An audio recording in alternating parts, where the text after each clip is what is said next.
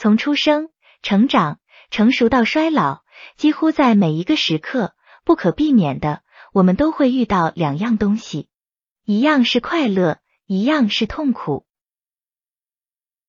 我有时会说我是快乐的，我是痛苦的；我有时也会说我感受到快乐，我感受到痛苦。在我看来，这是两个相同意义的表述，但是后者更加形象的表达了我与快乐、痛苦的关系。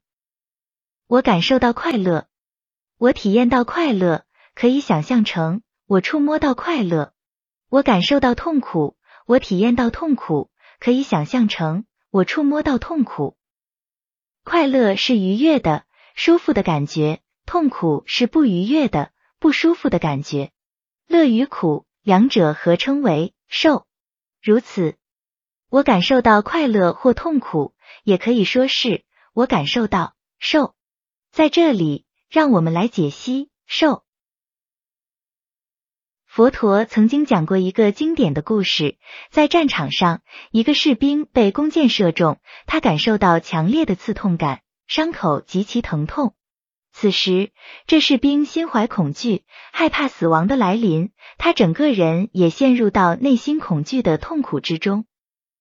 伤口的疼痛与恐惧的痛苦是可以区分的两种痛苦，前者那身体的痛苦称为身苦，后者那内心的恐惧的痛苦称为心苦。有时我会陪着家人去吃汉堡。吃到好吃的汉堡时，我体验到那身体的愉悦感觉，这种快乐叫做身乐。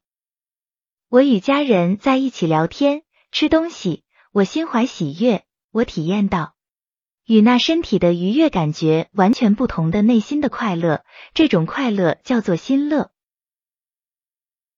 如此，便有了受的四种样式，分别是身乐、身苦、心乐、心苦。在这里，身乐与身苦，这身体的感受名为身受；心乐与心苦，这内心的感受名为心受。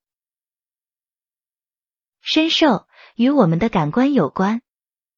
看到一幅精美画面时，听到美妙音乐时，闻到面包的香味时，吃到好吃汉堡时，抚摸猫的绒毛时，我感受到的身体愉悦感便是身乐。看到难看的画面时，听到噪音时，闻到难闻水果气味时，吃到难吃青菜时，抚摸粗糙的物品时，我感受到的身体不舒服的感觉，便是身苦。